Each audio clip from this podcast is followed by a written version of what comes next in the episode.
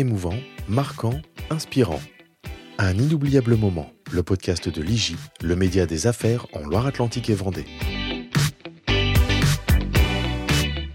Un podcast en partenariat avec le Crédit Agricole Atlantique Vendée et son village Baïséa, contributeur de belles histoires d'entrepreneurs.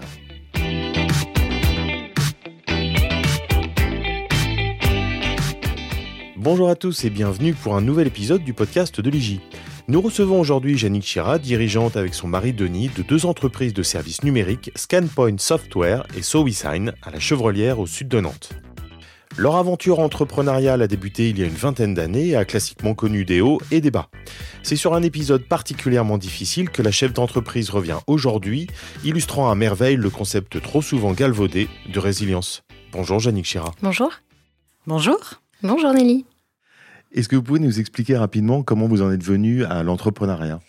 Euh, je suis venue à l'entrepreneuriat avec euh, en rejoignant mon mari au bout de quelques années de comptabilité. Parce qu'en fait euh, bah, l'entreprise prenait de l'essor. et bah, moi je pouvais plus m'occuper de la comptabilité juste comme ça le soir en fait. Donc bah, vous faisiez en plus de, ce boulot quoi. Donc c'était soit il, il employait quelqu'un soit je restais. Et en fait, on a fait un deal. On a dit on essaye pendant six mois de travailler ensemble. Et si on n'y arrive pas, ben, il prendra quelqu'un. Et euh, si on y arrive, ben, voilà, on y est arrivé puisque ça fait 20 ans qu'on est ensemble. L'activité se passait bien pour vous et à un moment donné, vous avez fait rentrer des investisseurs? Oui, tout à fait. Des investisseurs, un fonds belge et un fonds parisien.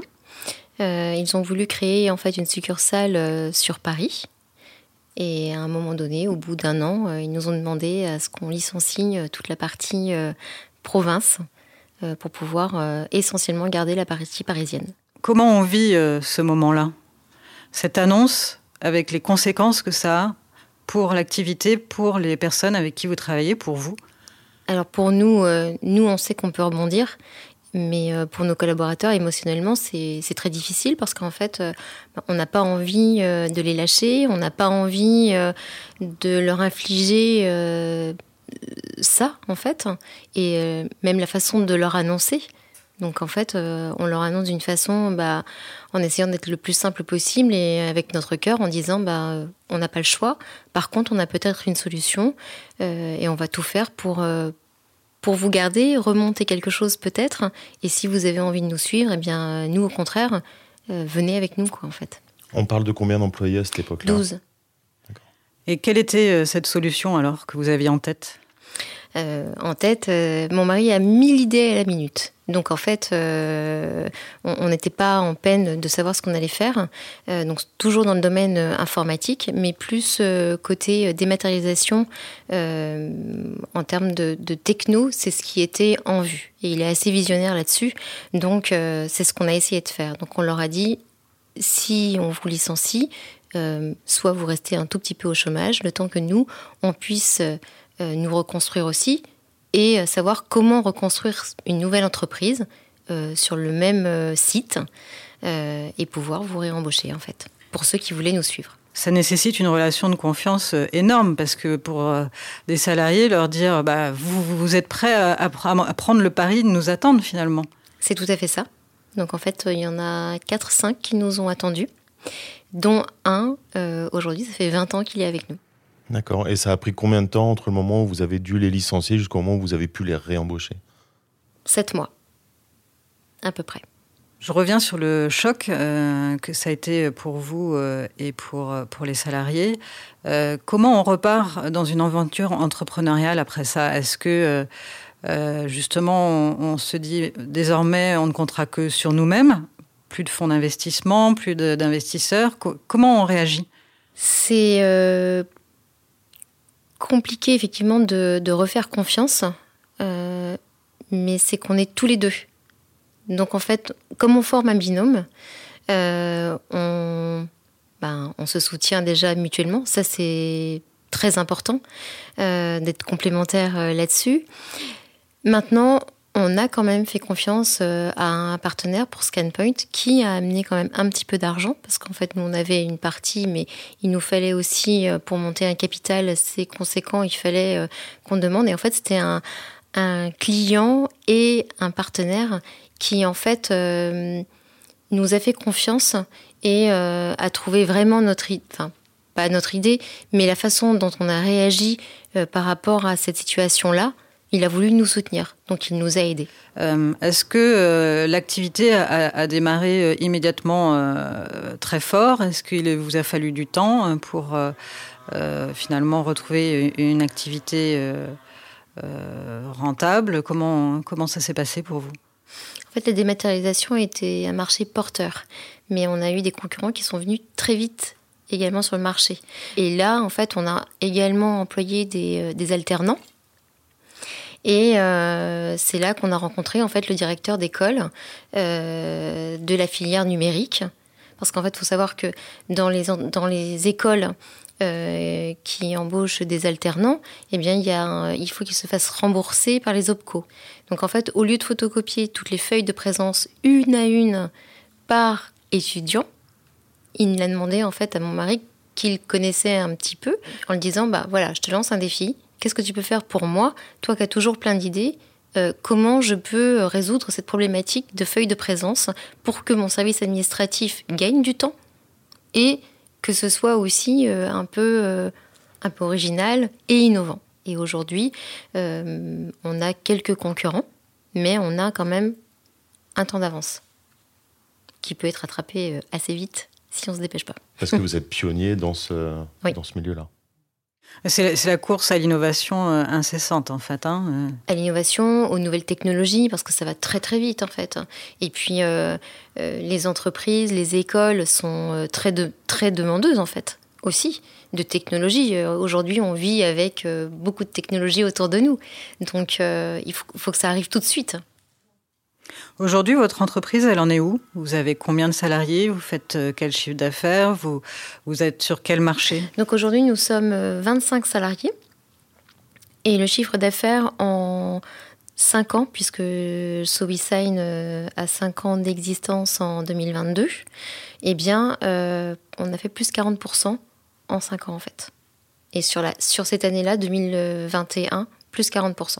Donc en fait, l'année Covid nous a, euh, bah, nous, euh, beaucoup apporté en fait. Si vous faites le bilan de votre parcours entrepreneurial, euh, entre le moment où vous avez démarré, où vous avez appris ce métier d'entrepreneur, et aujourd'hui, qu'est-ce que, quel, bilan vous en tirez? Déjà, j'étais pas du tout prédestinée à être, on va dire, entrepreneuse ou entrepreneur. Enfin, pour moi, non. Mon mari, oui. Moi, non. Et en fait, il euh, n'y a pas de formation euh, d'entrepreneur ou de chef d'entreprise. Euh, moi, je l'ai fait avec... J'ai appris. Il m'a appris aussi beaucoup à son contact. Et je me suis servi aussi des expériences que j'ai eues de, mes patrons, en fait, pour me dire, bah voilà, moi la façon dont j'ai envie peut-être de manager n'est pas celle-ci, mais plutôt une autre façon. Et après, j'ai utilisé ma sensibilité, mon instinct, mon pour être en fait au plus proche euh, de nos collaborateurs, parce qu'en fait, c'est ça aussi, euh, être un, je pense, être un bon euh, entrepreneur et un bon chef d'entreprise, c'est écouter. Et si quelqu'un est bien dans une entreprise, euh, je pense qu'on peut aller loin et on peut euh, aussi faire que ben il y ait le bien-être dans l'entreprise. C'est pas euh, c'est pas qu'une idée en l'air, je pense le bien-être. C'est si on le veut vraiment, voilà. Vous dites qu'il n'y a aucune formation pour être entrepreneur, effectivement, pour affronter notamment les situations difficiles, notamment celles que vous racontiez au, début de cet entretien. comment on fait pour s'adapter justement à ce type de situation quand c'est vous avez dû rebondir plusieurs fois euh, Est-ce que c'est inné? Est-ce que ça s'apprend? Je ne sais pas si c'est inné. Euh, en tout cas, c'est des remises en cause. Euh, parce qu'effectivement, on, a des doutes. On se dit, est-ce qu'on est vraiment fait pour ça? Est-ce que on va tenir le choc? Est-ce que bah, on ferme? Est-ce que moralement, et au niveau de la santé, euh, est-ce qu'on doit aller plus loin pour, euh, pour protéger en fait euh, ses collaborateurs Est-ce qu'on doit mettre notre santé en jeu ou pas? Ça s'apprend. Et en même temps, je pense que on l'a en nous en fait, parce qu'on a envie d'aller plus loin, on a envie de de partager aussi. Et puis, on, sait qu'on peut y arriver. Et en plus, là, au vu du, produit, on sait qu'il est, il est viable. les gens en sont satisfaits. Et en plus de ça, ceux qui le développent, c'est-à-dire nos collaborateurs, moi, j'ai envie qu'ils qu'ils soient fiers de ça, en fait, et qu'on soit fiers ensemble. Est-ce que c'est plus facile quand on est deux, quand on est un couple d'entrepreneurs? Je pense. Oui. Alors. Euh, dans le sens où il y, en a, toujours un qui porte l'autre. Voilà. Après, euh, c'est pas toujours simple parce qu'en fait, euh, ben, on est lié euh, en vie privée et en vie professionnelle. Donc après, il faut savoir faire la part des choses. Mais effectivement, je pense qu'en dans l'entrepreneuriat même, le fait d'être deux, on a deux rôles différents, mais qui sont complémentaires. Et pour affronter les coups durs. Hein. Et pour affronter les coups durs, oui. Euh, s'il y en a un euh, qui baisse un peu les bras, euh, l'autre est là pour, pour dire non, allez, on y va et on va s'en sortir et, ça va bien se passer. Et, et voilà, aujourd'hui, les rôles se sont un peu inversés. C'est mon mari qui est un peu plus stressé et moi qui deviens plus zen. Alors que c'était pas du tout le. c'était pas du tout ça lorsqu'on a débuté.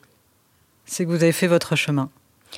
Oui, je pense qu'on a fait notre chemin tous les deux. Moi, en tout cas, oui, je je suis, je suis euh, euh, très contente de, de, ce chemin parcouru et de ce qu'on est arrivé à faire sans prétention. Euh, parce qu'en fait, c'est ça aussi, les entreprises. C'est donner, c'est. et puis, la partie RH dont moi je m'occupe plus particulièrement au sein de la société, c'est rendre heureux. RH, c'est rendre heureux. Ah, joli. voilà. Très beau. Merci d'avoir accepté notre invitation et participé à ce nouvel épisode d'un inoubliable moment. Je vous souhaite une bonne continuation, une bonne route. Merci beaucoup. Merci à vous. Merci Yannick. Retrouvez-nous chaque mois pour un nouvel épisode sur toutes les plateformes d'écoute, sur nos réseaux sociaux et sur notre site internet www.informateurjudiciaire.fr.